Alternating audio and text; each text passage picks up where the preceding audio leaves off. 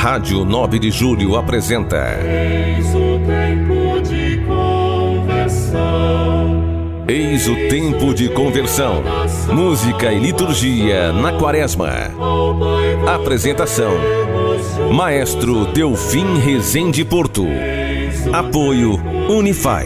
Centro Universitário Assunção.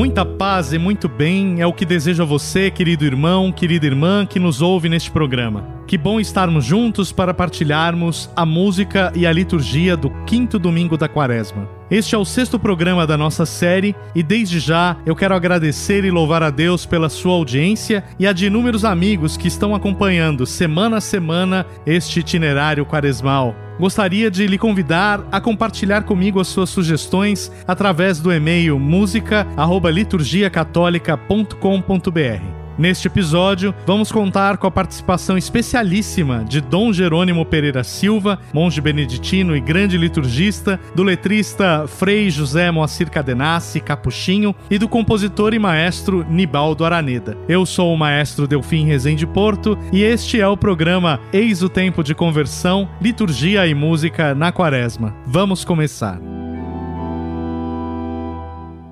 Todo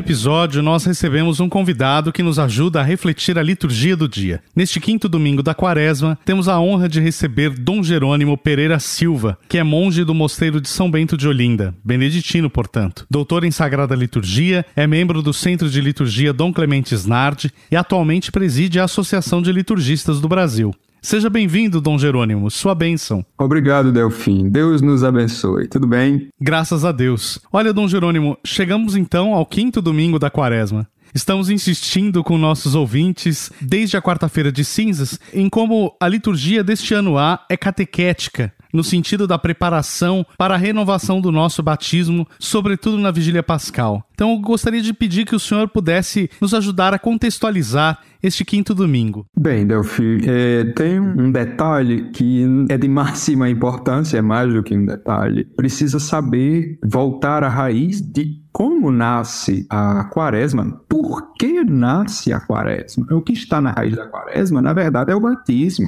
A quaresma nasce em função do batismo. Nós sabemos que a Páscoa era celebrada na, nos primeiríssimos séculos, um terceiro século da Igreja, somente com uma vigília noturna. E essa vigília noturna é para ser preparada, então surgiram dois dias de jejum, dia do sábado e o dia da sexta-feira se tornaram dias de jejum, de preparação à vigília pascal, porque como a vigília pascal é a festa de todas as festas, antropologicamente, quando a gente vai a uma festa, a gente deixa de comer, que é para poder se fartar na festa. Né? Antropologicamente, eu até acho engraçado que as mulheres, se tem uma grande festa, um casamento, elas sempre compram um vestido com um ou dois números a menos. Daí ela passa três meses, né, passando fome, fazendo dieta para poder entrar naquele vestido, que é para poder estar bonita na festa. Os homens, os homens compram a calça assim com quatro dedos de folga, porque eles dizem eu vou meter o pé na jaca, né, na festa. Porque a festa, toda festa se prepara com jejum. Toda grande festa, antropologicamente, se prepara com jejum. Então não poderia ser diferente com a festa das festas.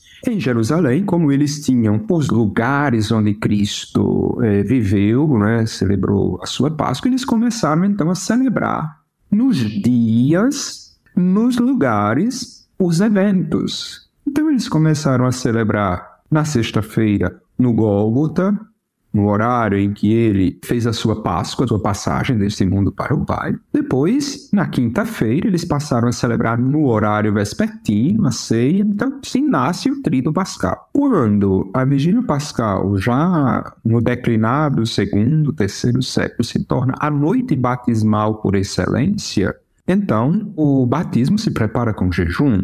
Quando a igreja começa a preparar os catecúmenos, aqueles que vão receber o batismo, então toda a igreja passa a jejuar. E assim nasce a quaresma. A quaresma nasce para que toda a igreja possa entrar em oração em favor daqueles que vão serem batizados na noite da Páscoa. Mais tarde, bem mais tarde, aqueles que eram batizados, mas que tinham pecado, para se reconciliar com a igreja, então a quaresma vai servir também, vai ter esse caráter penitencial no sentido de reconciliação, mas a quaresma é batismal por excelência. Ela perdeu isso na baixa Idade Média, essa característica, mas o Concílio Vaticano II recuperou quando recupera também o catecumenato. Então, na verdade, os domingos da quaresma constituem uma catequese pré-batismal e essa catequese pré-batismal é para os que vão celebrar o batismo na noite santa da Páscoa e, ao mesmo tempo, para que a igreja refaça o seu caminho batismal. Então, nós temos nos cinco domingos, especialmente nesse ciclo do ano A, mas nos cinco domingos, é que, aliás, o ciclo do ano A pode ser usado qualquer ano. Então, se na sua igreja, por exemplo, tem catecúmenos, se usa o ciclo do ano A. Mas se na sua igreja não tem catecúmenos e a sua igreja vizinha tem catecúmenos, você pode muito bem celebrar o ciclo do ano A em favor dos catecúmenos, porque aqueles catecúmenos da paróquia vizinha são catecúmenos da igreja universal. Né? Não existe catecúmeno da minha igreja, é uma catequese muito bem estruturada. Aliás, em liturgia é assim, Delfim. A gente precisa prestar atenção às primeiras, as primeiras palavras, os primeiros sons, porque os primeiros em liturgia dizem absolutamente tudo. Se você pensar, a antífona da entrada da quinta-feira da missa é, da ceia do Senhor, a nossa glória é a cruz de nosso Senhor Jesus Cristo. Duas palavras fundamentais, glória e cruz, é o que é o trido pascal. O trido pascal se resume em cruz e glória, glória e cruz. A partir daquele momento, é a cruz gloriosa que nós vamos celebrar. Então, prestar atenção às primeiras palavras. Na quaresma, nós temos os dois primeiros domingos. Primeiro domingo é sempre o domingo da tentação, que é significativo, simbólico, porque é o, seria o domingo da, da descida da Kenosis, né? o Cristo que se encarnou, né, que desceu no seio da bem-aventurada Virgem Maria, que desceu às, às mais baixas é, profundezas da humanidade. São Paulo chega a dizer que ele foi igual aos homens em tudo, exceto no pecado, né? ou seja, experimentou todas as nossas misérias. Né? E ele mesmo desceu a todas as nossas misérias, se submete à tentação é o processo, o movimento descendente do Cristo. Diz respeito à cruz, à paixão, à morte.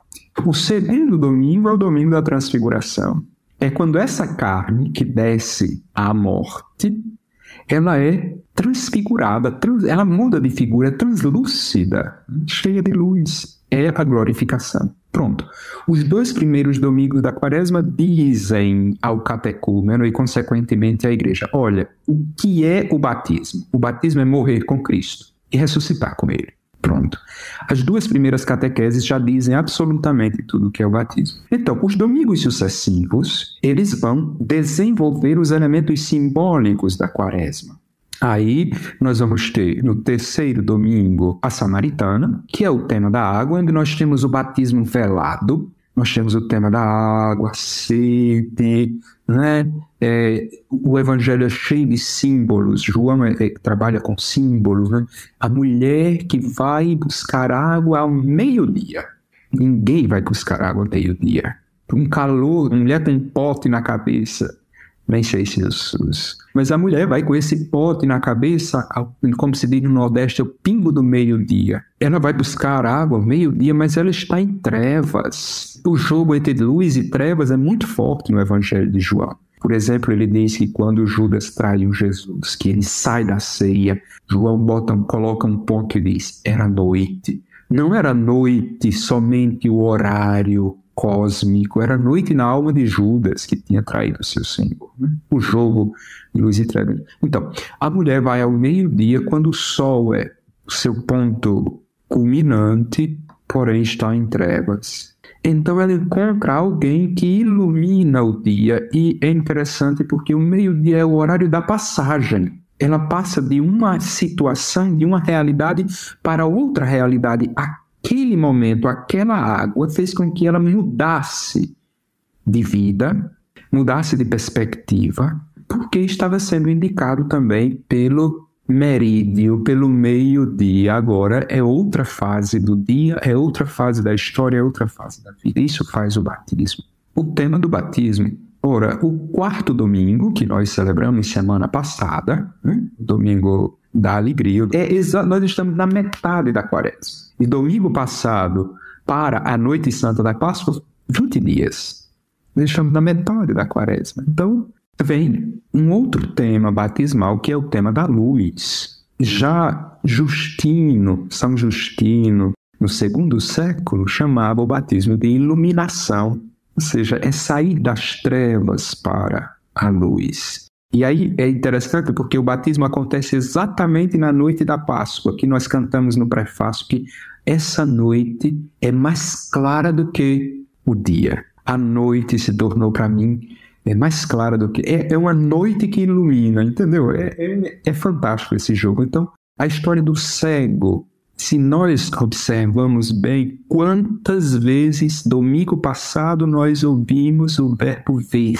A primeira leitura era a, a, escolha do rei Davi, Jessé que faz passar os seus filhos diante do profeta Natan, e o profeta Natan vê, olha, um por um. É todo um jogo do ver. Depois, o salmo responsorial, eh, que era o salmo 22, se nós observarmos bem, é um salmo batismal. Nós temos os três elementos, ele é estruturado, uma leitura cristã, obviamente, ele é estruturado em cima dos sacramentos da iniciação cristã: água, óleo e comida. Batismo, confirmação e Eucaristia. As águas tranquilas, o óleo sobre a minha cabeça e a mesa que o Senhor prepara para mim. E pois o Evangelho também começa com a história do ver. Jesus viu o cego que não conseguia vê-lo. Interessante porque o evangelho se conclui com um jogo também de visão. Vocês, se fossem cegos, Jesus diz aos fariseus, se vocês fossem cegos, estariam perdoados. O problema é que vocês não querem ver. Então é todo um jogo. O batismo é iluminação da visão. Eu passo a ver com clareza todas as coisas. Aí eu vejo a Deus, me vejo, e vejo o irmão com o batismo. Finalmente, o quinto domingo que nós chegamos a ele é o domingo que vai coroar a catequese com o tema da ressurreição. O batismo, a primeira catequese, o batismo é morrer com Cristo, a segunda catequese, o batismo é ressuscitar com Cristo. E aí nós vamos ter a afirmação lapidar de Jesus: Eu sou a ressurreição e a vida. Quem crê em mim, ainda que esteja morto, viverá. Mas quem não crê, meu irmão, acabou, já é morto. Então, o batismo não é outra coisa senão um com. Eu morro com Cristo. Eu ressuscito com Cristo. Essa catequese vai levar ao ponto culminante da experiência pascal da Noite Santa. Eu gostaria de olhar o dia de hoje a partir da perspectiva eucológica. Desculpe a linguagem técnica. O termo eucologia é um neologismo, digamos assim, dos liturgistas do, do século passado, fins do século XIX, início do século XX, na verdade, para ser mais preciso. É um neologismo para indicar os textos oracionais ou os textos ou as orações da igreja. Então, o termo técnico é eucologia. Nós precisamos dar uma valorizada na ecologia porque ela é a forma com que a igreja se dirige a Deus. E o interessante é que a igreja aprendeu isso do Antigo Testamento, tanto na forma quanto no conteúdo. E o bonito é que Deus nos ensinou assim a nós nos dirigirmos a Ele com as palavras dele. Se você prestar atenção, a estrutura litúrgica é fantástica. Nós ouvimos a palavra de Deus na primeira leitura e nós respondemos a Deus não com nossas palavras, mas com a palavra de Deus, os salmos. Aí nós ouvimos uma segunda leitura e nós respondemos a Deus não com as nossas palavras, mas com a palavra de Deus. Uma aclamação, aleluia, ou um louvor, como fazemos no tempo da quaresma e um versículo da palavra de Deus. Essa técnica foi Deus mesmo quem nos ensinou. Ele nos deu a pergunta e ele nos deu a resposta. Então a oração é a voz da igreja que verbaliza a voz de Deus, da esposa, com os sentimentos do povo, da igreja, dos filhos, etc. Então, se nós olharmos as eucologias, digamos assim, do quinto domingo, poderia nos chamar, deveria nos chamar a atenção a coleta, ou como nós traduzimos no Brasil ainda, que o novo missal vai trazer o termo coleta, oração do dia. A oração do dia, ela tem a função de dar o tom da liturgia, mas ela também tem dentro desse processo catecumenal é, de dar um suporte à catequese do lecionário, digamos assim, das leituras, aquele dia específico. Se nós observarmos um pouquinho o texto da, da nossa coleta, o texto diz: Senhor nosso Deus, dai-nos por vossa graça caminhar com alegria na mesma caridade que levou o vosso Filho a entregar-se à morte no seu amor pelo mundo. Partindo do texto original, latino. Alguns detalhes, obviamente, a nossa tradução ela é mais poética, né? correta, mas é poética. Alguns, alguns detalhes são de máxima importância.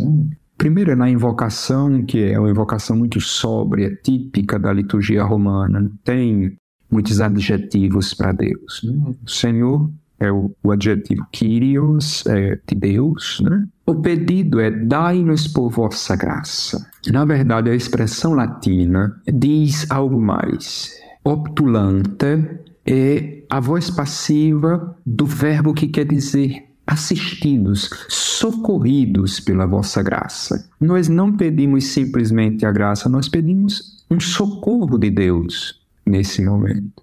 E aí o objeto, o objeto direto desse pedido é que é interessante. Caminhar com alegria o tema, o termo alegria não apareceu no domingo da alegria, na coleta do domingo da alegria. Apareceu o sentido, mas o termo não. O termo aparece nesse quinto domingo. O porquê nós encontramos no domingo passado, no quarto domingo? Porque a solenidade da Páscoa está próxima. A quaresma, ela é um tempo de penitência mas é um tempo de penitência cheio de esperança, de riqueza. Não é um tempo de penitência em que eu me volto para o meu pecado. O centro não é o meu pecado, o centro é a misericórdia.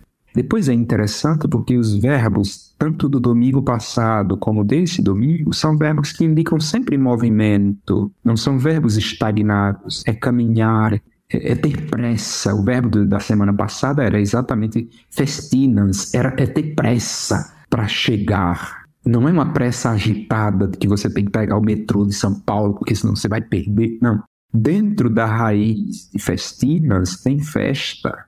É uma prece cheia de gozo, de alegria, de prazer. Né? Então, essa segunda parte da quaresma, qual se intensifica o jejum, deve ser feito cheio de prazer e de gozo, porque a Páscoa está às portas. Eu gosto da imagem porque essa, essa, é a mesma imagem que nós temos no Natal também. O verbo correr está bem presente nas eucologias do Advento. Né? É, se nós observarmos, todo, a partir do primeiro domingo do Advento já se fala em correr. Quando chega no terceiro domingo do Advento, então o Gaudete é essa loucura mesmo, porque estão, está próxima de realizar, de realizar-se a nossa salvação. Pois os verbos também no presente, porque Deus não operou, Deus opera é uma realidade que acontece no aqui e agora. Então, voltando ao texto, o que é que se pede então? Pede assistência, o socorro da graça, para caminhar com alegria na mesma caridade, uma tradução mais literal assim, na mesma caridade com a qual o vosso filho amou o mundo. Incrível, Delfim, porque veja a antecipação do trido pascal. Como é que começa o evangelho do trido pascal, da quinta-feira santa? Sabendo Jesus que tinha chegado a sua hora de passar a Páscoa desse mundo para o Pai, tendo amado os seus que estavam no mundo, amou-os até o fim. E porque toda a liturgia é dirigida ao Pai pelo Filho, reflete imediatamente os evangelhos joaninos. É João 3,16. Deus amou tanto o mundo que ele deu o seu único filho, para que todo aquele que nele crê, olha a catequese batismal, para que todo aquele que nele crê não pereça, mas tenha a vida eterna. O que nós estamos, o que a igreja está pedindo ao Senhor é a capacidade de amar como Jesus amou. E nós sabemos que o amor de Jesus é um amor extremo. Ninguém tem maior amor do que aquele que dá a vida pelos amigos. Quem nos separará do amor de Cristo? A morte, a tribulação, a angústia, a tristeza, a saúde, a doença. Estou convencido de que nada, nem no céu, nem na terra, pode nos separar do amor de Cristo.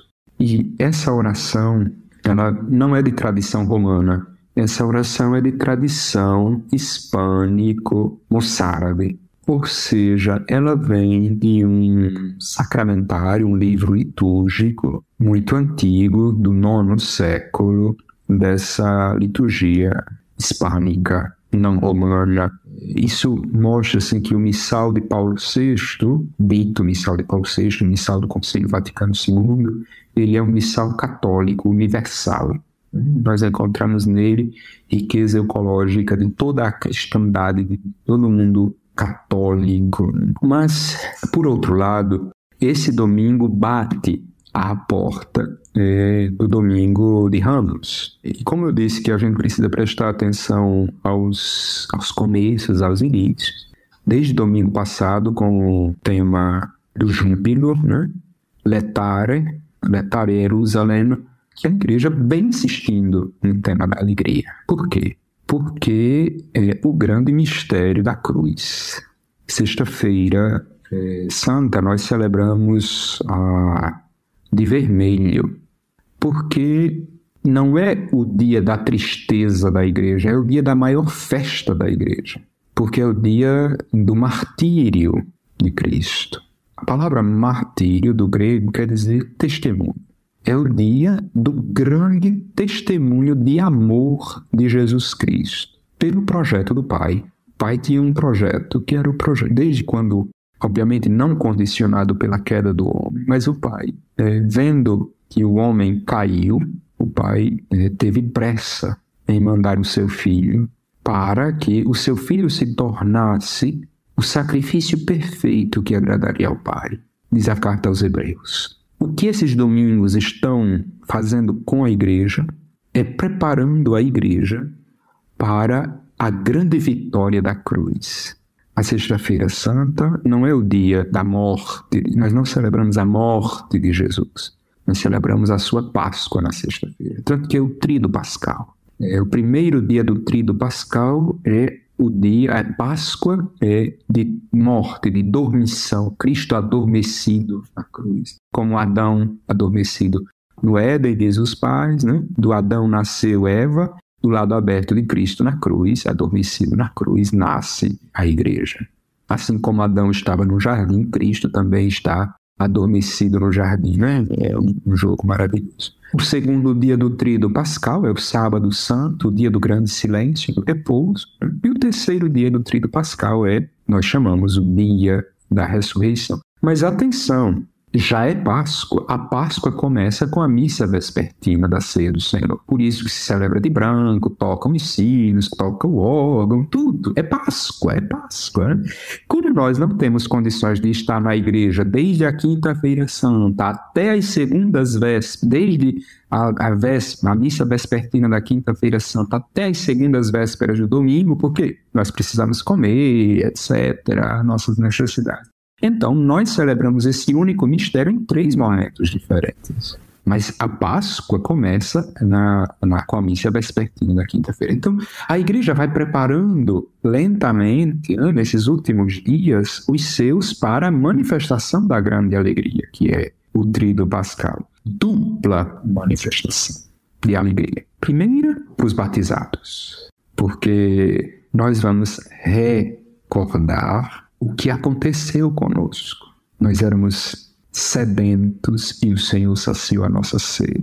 Nós éramos cegos e o Senhor nos fez voltar a ver. Nós estávamos mortos e o Senhor nos deu a vida pelo batismo. Isso tudo pelo batismo. A primeira alegria. Segunda alegria, porque o que nós queremos de bom para nós, nós queremos de bom para os outros, para aqueles que amamos. Então, outros que estavam sedentos, cegos e mortos como nós, vão ter a oportunidade, como nós temos, de ter a sede saciada, começar a ver e ressuscitar como nós ressuscitamos. Então, a nossa a alegria da mãe igreja, e aí é o exultat né, do sábado santo, aliás, domingo da vigília pascal, né? exulte, é uma crescendo, exulte os céus e os anjos, né? exulte a mãe igreja, exulte a terra inteira. Então, assim, é uma explosão de alegria por isso, porque no trido pascal se cumpre todo o projeto do Pai. É tanto que a liturgia rito romano sempre, desde quando nós temos notícia dos mais antigos documentos, sempre leu nessa sexta-feira somente o Evangelho de João, porque é tipológico, ou seja, João lê tudo a partir da tipologia, quando todo o Antigo Testamento era tipo, imagem, figura da, da realidade que é Cristo. Então, o Evangelho de João, Cristo é o novo Adão e é o cordeiro pascal. É tanto que João faz com que ele morra às três horas da tarde, no mesmo momento que os cordeiros pascais eram imolados no templo. Então, o Evangelho de João mostra a vitória de Cristo na cruz. É tanto que na cruz ele diz: tudo está consumado. Então, é a explosão de alegria da igreja que depois vai vibrar durante 50 dias. E depois, claro, cada domingo, Páscoa do Senhor, né? Cada domingo, Páscoa. Olha, Dom Jerônimo, que alegria escutar o Senhor, conversar com o Senhor. Então, em nome de todos os nossos ouvintes, eu gostaria de pedir a sua bênção para que nós possamos prosseguir de modo ainda mais frutuoso este caminho quaresmal. Muito bem, Delfim. O Senhor nos abençoe e nos guarde, o Senhor se compadeça de nós, o Senhor volva o seu rosto para nós, o Senhor nos dê a paz. Em nome do Pai, e do Filho e do Espírito Santo. Amém.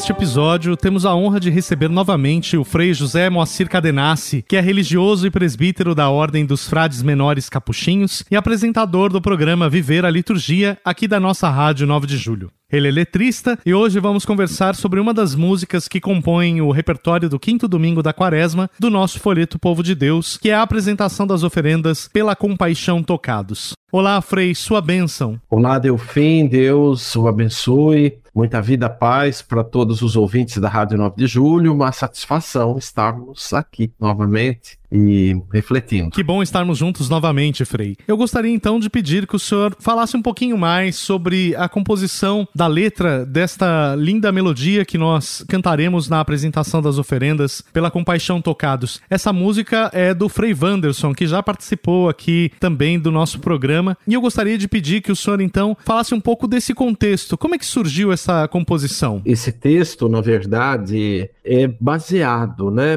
Não foi assim uma ideia ideia originalíssima minha, como foi, por exemplo, aquele primeiro que a gente analisou, né? A gente, assim, no trabalho de letrista, algumas vezes a gente também toma alguns textos bíblicos, né? Que a característica da música litúrgica é ser uma, uma, uma música de referência bíblica, em primeiro lugar, né? Depois, na, na dimensão das funções eh, respectivas, né, onde serão utilizadas para cantar a liturgia. Mas esse texto aqui é, é, baseado, até na partitura original, o, nós colocamos lá baseado em Romanos, capítulo 12, versículo 1 a 2. Né? Interessante que é, a gente tem alguns trabalhos que a gente faz ao longo do caminho aí, que às vezes não é iniciativa primeira nossa, né? Então, quem teve a intuição primeira para fazer um, essa, essa música, né, e, e baseada nessa passagem da carta aos Romanos, foi o compositor que trabalhou comigo,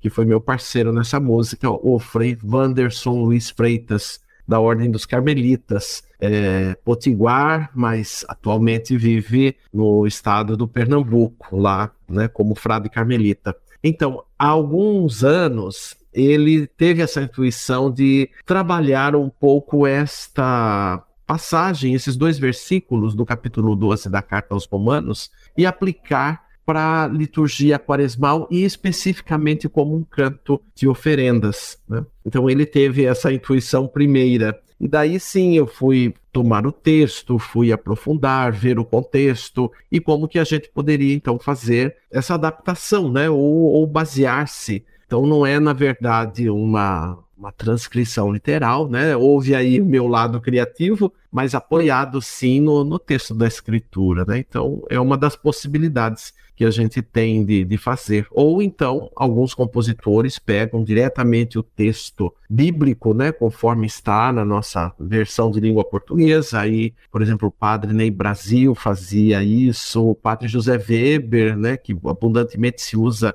é, as composições dele aí no, no folheto da Arquidiocese, eles costumam fazer isto, né? e também, às vezes, algumas coisas baseadas. E aí foi essa ideia de, de fazer aplicado, então, ao tempo da quaresma. A gente não especificou ou não restringiu, né? A gente pensou no tempo da quaresma. Não restringiu no sentido de dizer, olha, para esse domingo ou para esses domingos. Então, isso varia. E, originalmente, esse texto foi lançado naquele repertório Quaresmal, aliás, essa música né, foi lançada pela primeira vez com gravação, a partitura, tudo, no repertório Quaresmal da CNBB, quando ainda, acho que até o ano passado, esse ano me parece que não teve, mas até o ano passado se organizava um repertório, né, e indicava-se, e se eu não me engano, este, esta música aqui saiu no ano, acho que de, de 2020 ou 2021, eu preciso recordar já, olha, já me esqueci. Mas é, então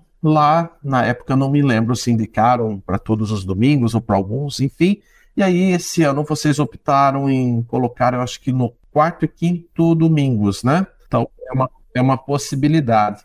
A gente assim, sempre que faz, no momento a gente sempre pensa no domingo, né? Eu, nossa, de cheio penso no domingo que sempre tem uma qualidade, uma distinção né, na, na reserva simbólica de, de, celebrar, de cantar e todos os outros elementos da liturgia. Então, quando eu fiz esse texto, enfim, baseado, como disse na carta aos Romanos, o Frei Wanderson musicou, eu acredito que ficou, né, de acordo com a proposta e também por ele ser um texto assim que ele não está assim preocupado, não teve essa esse foco, né, de por exemplo descrever o momento ritual ali vivido. Então, a preparação da mesa, a apresentação das oferendas, a procissão dos dons, todos esses movimentos. Não se pensou nisso porque necessariamente um canto de oferendas não, não tem que descrever o, o rito em si, né? Quer dizer, o rito é para ser vivenciado, visibilizado. Pode ser que se fale de alguma coisa, né, é, referente ao rito, mas esse aqui não, não foi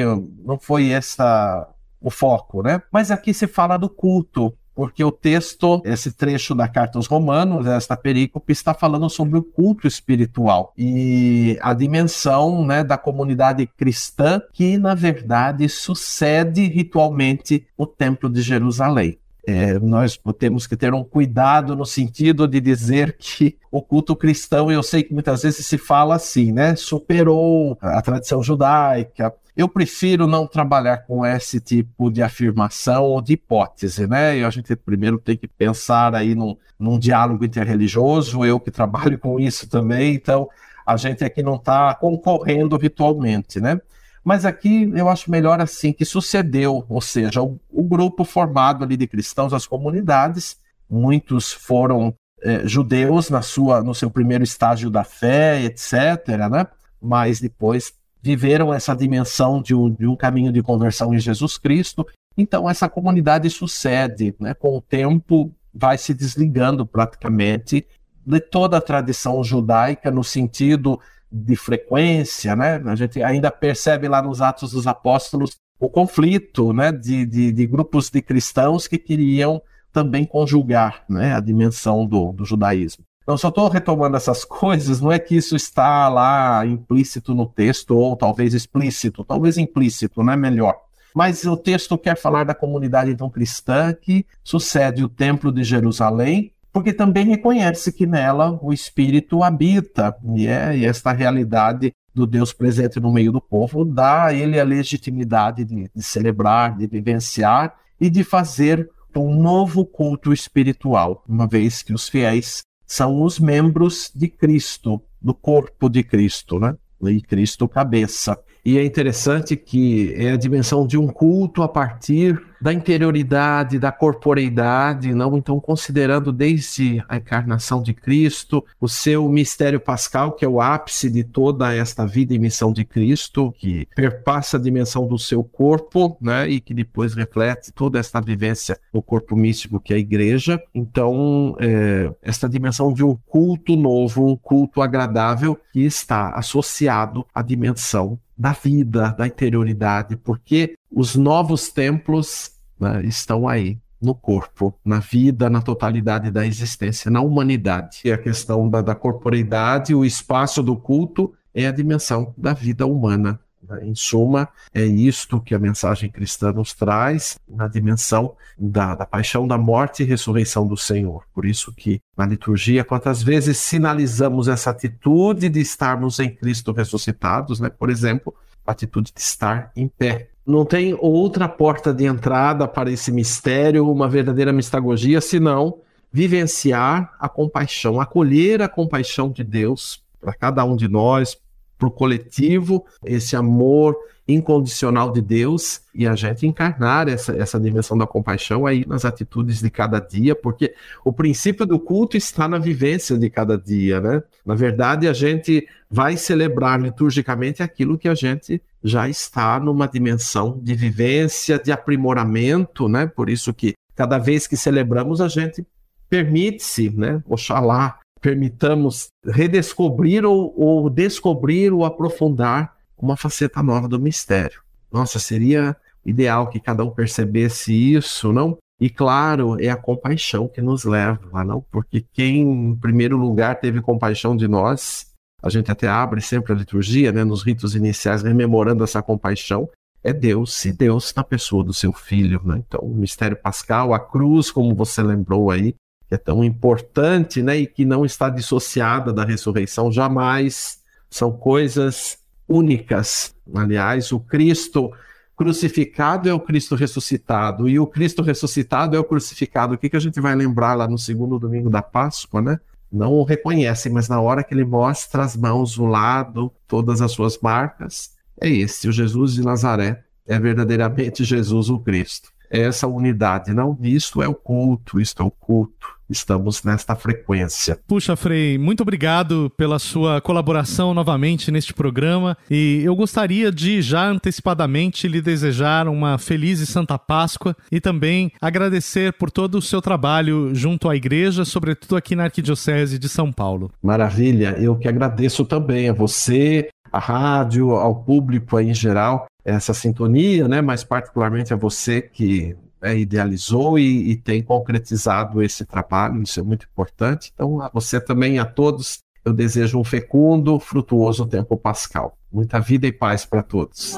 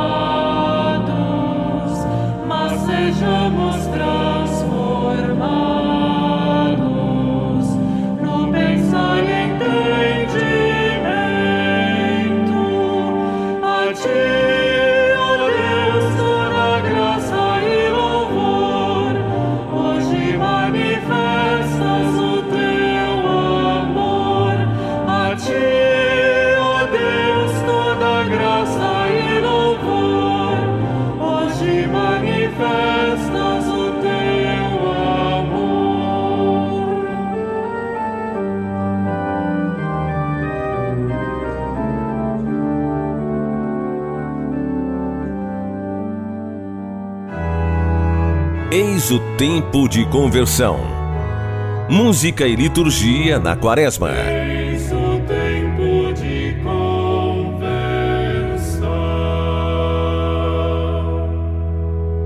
Um clássico da quaresma. Todo episódio temos a oportunidade de ouvir um convidado que nos apresenta uma referência muito especial, um clássico da música sacra que nos remete ao tempo da quaresma. Hoje recebemos muito especialmente o amigo Nibaldo Araneda, que é compositor, regente e cantor lírico, especialmente dedicado ao universo do canto coral. Diretor artístico do Collegium Musicum de São Paulo, é docente da Escola Municipal de Música da Fundação Teatro Municipal de São Paulo. Seja bem-vindo, maestro. Obrigado, Delfim. Agradeço aqui o convite, né, a oportunidade de falar um pouco aqui sobre meu trabalho como compositor e sobre a obra Oração do Aflito. Eu já ia lhe perguntar, professor, qual era a referência que você trouxe para nós ouvirmos hoje. Então é o Salmo 102, né? Exatamente, né? Assim, uma das maneiras de você compor é procurar um texto forte, um texto que traga vá, palavras fortes e traga uma descrição forte. O Salmo 102 é perfeito para isso. Senhor, ouve a minha oração, não escondas de mim o teu rosto no dia da minha angústia, porque meus dias se consomem como fumaça e os meus ossos ardem como lenha. Tenho comido cinzas como pão e misturado as lágrimas à minha bebida. Palavras muito fortes, né? Justamente uma grande súplica. E como compositor, essas palavras já geram, né? Já criam muitas ideias para você colocar numa partitura. Então foi o salmo que eu escolhi e eu acho totalmente adequado para essa época. Olha, eu gosto muito dessa peça, professor. Eu já tive a oportunidade de regê-la, de gravá-la. E é justamente essa gravação que eu gostaria de oferecer aos nossos ouvintes.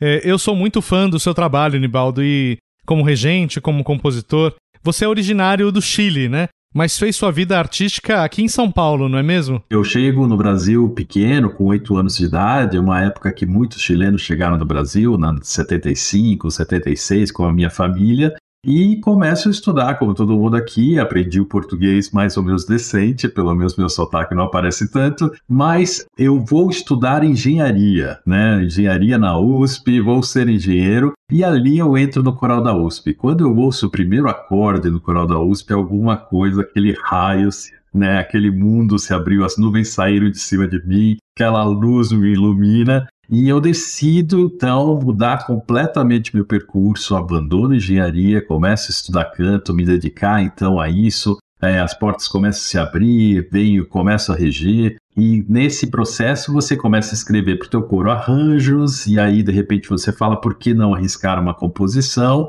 E em 98 eu acho que eu compus a primeira grande obra que fez sucesso, foi Canção Primaveral, um texto de Federico Garcia Lorca, em 2003, eu componho esta peça para um concurso de composição coral, um concurso nacional de composição coral, criado pela Associação Paulista de Regentes Corais, a PAR. E aí, o Oração da Aflito foi uma das obras vencedoras e e eu tive e o prêmio foi que o coro da USESP cantasse a obra. Então foi muito bom. Eu participava do coro da USESP na época e da OB falou: Nibaldo, você não quer reger? Eu falei: Claro, não. Por que não? Então foi uma das minhas primeiras experiências regendo o coro profissional com o coro da USESP. Eu, de certa maneira, diria que os corais se transformaram na, numa escola de música dentro do nosso país. Infelizmente, a educação musical nas escolas públicas está muito atrasado, né? Não tem uma, é, foi um pouco abandonada depois que se unificaram as artes ali com a educação artística. A música ficou um pouco abandonada. Isso foi em 71, ou seja, já estamos com quase 50 anos de atraso nessa formação musical nas escolas e os corais acabam sendo a grande oportunidade das pessoas fazerem música e descobrirem esse prazer e essa é, eventualmente essa vocação, como foi meu caso. Que coisa maravilhosa. De fato, o coral, eu fico insistindo aqui desde o primeiro episódio, é a célula ideal do desenvolvimento de um talento musical, porque você tem que colocar o seu talento em harmonia com os demais. Isso é maravilhoso. Então eu gostaria de sugerir que nós ouçamos então a gravação da oração do aflito, Salmo 102, de Nibaldo Araneda, sob a minha regência com a São Paulo Escola Cantorum. Sondas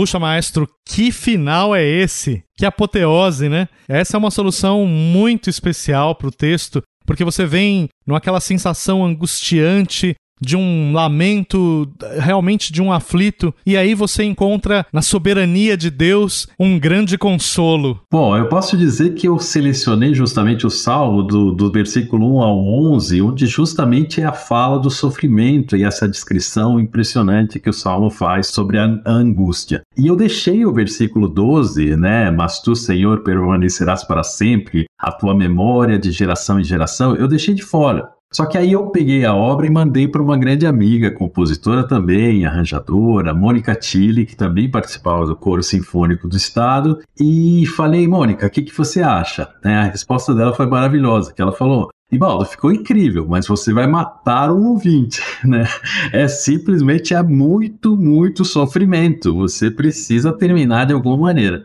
E aí, eu, justamente o versículo 12, quando eu olho para ele, eu falo, pô, mas aqui eu posso colocar justamente a esperança. E criar um cânone, que é essa ideia que você cria uma mesma melodia sendo repetida por todas as vozes, desencontrada tal, e criar essa ideia e falar novamente, Senhor, ouve minha oração. Então, esse final foi construído graças a Mônica Tilly, que fez essa avaliação que a música já estava, né? Que o texto é muito denso, precisava ter esse caráter, né? E terminar para cima, e deu muito certo.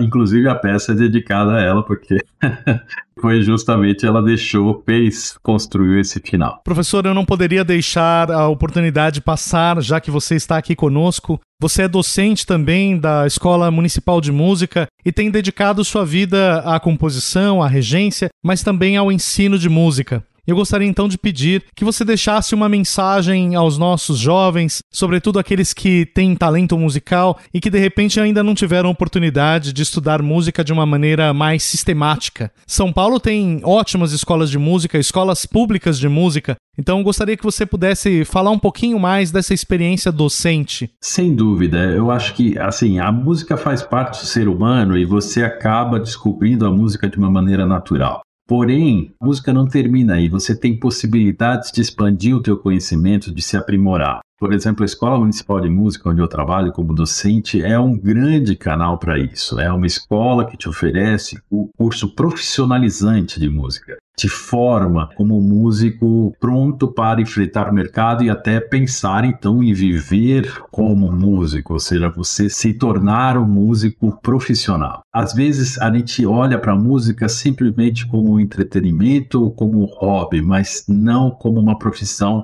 e o Brasil precisa desses jovens talentosos e encontrem esse caminho profissionalizante para que a gente tenha melhores oportunidades. O que eu recomendo é, se você sente que você tem esse talento, que você está procurando, que você precisa disso, faz parte, né? Teu corpo te leva para isso, procure. Você tem Escola Municipal de Música é uma grande referência para isso e é um ensino gratuito, é o um ensino do município. Professor, eu ficaria aqui conversando por horas com você. Estimo muito o seu trabalho e gostaria de agradecer a sua gentileza de atender aqui os nossos ouvintes da Rádio 9 de Julho e também de desejar a você, já antecipadamente, uma feliz e santa Páscoa. Muito obrigado. Obrigado, Delfim. Feliz Páscoa para você, para todos os teus ouvintes. E, assim, para mim é sempre um prazer poder divulgar esse trabalho, não o meu trabalho, mas o trabalho da música coral, a música coral, a força que tem, e justamente as gravações que a gente tem vários no, no YouTube com o meu grupo, o meu grupo é um grupo amador, ou seja, são amadores fazendo esse tipo de música. Então procure isso, vale a pena. Nós conversamos então com o Nibaldo Araneda, que é maestro, compositor, que se dedica especialmente à música coral. A você que chegou até aqui, o meu muito obrigado. Agradeço também os trabalhos técnicos de Alexandre Cavalcante e a toda a equipe da nossa Rádio 9 de Julho. Eu sou o maestro Delfim Rezende Porto e desejo paz e bem a todos. Boa Quaresma. A Rádio 9 de Julho apresentou. Eis o tempo Eis o tempo de conversão. Música e liturgia na Quaresma. Apresentação: Maestro Delfim Rezende Porto. Apoio Unify. Centro Universitário Assunção.